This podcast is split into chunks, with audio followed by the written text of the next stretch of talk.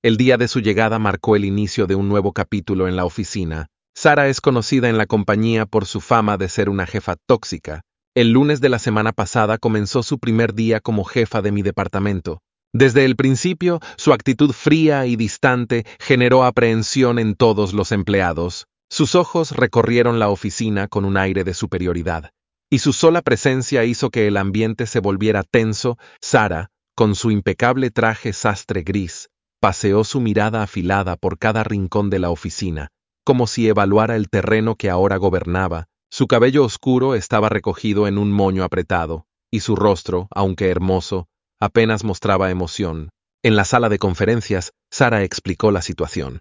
Un cliente importante necesitaba una entrega esa misma semana, y no había margen para errores ni retrasos. Nuestra continuidad como empleados en la empresa dependía de ello.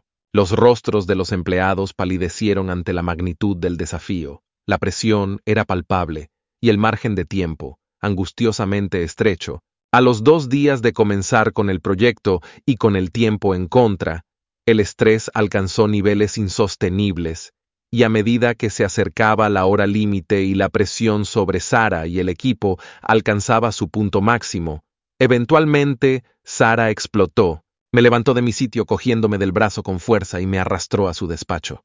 ¿Tú de qué vas? Con esos aires de guaperas y pijo progre, friendly con el medio ambiente y aliado con el movimiento feminista. ¿Te parece bonito mirar mi culo con esa mirada lasciva? Acto seguido me golpeó en la cara fuertemente con su mano, me arrodilló de una patada en la pierna y me dijo con voz de superioridad. Me vas a comer el potorro. Me vas a pasar tu lengua de arriba abajo y abajo arriba con suavidad y mucho amor, y cuando te lo pida, me vas a follar como si no hubiera un mañana. No sé qué imagen tenía de mi Sara al tomarme por un eunuco feminista, pero estaba totalmente equivocada, ya que yo soy seguidor del El Temach. Mi respuesta fue inmediata. La tumbé en el suelo de una hostia en la mejilla. Me abalancé encima de ella y mientras la sujetaba con fuerza contra el suelo por el cuello con mi mano izquierda y le bajaba el tanga con la derecha, le susurré al oído.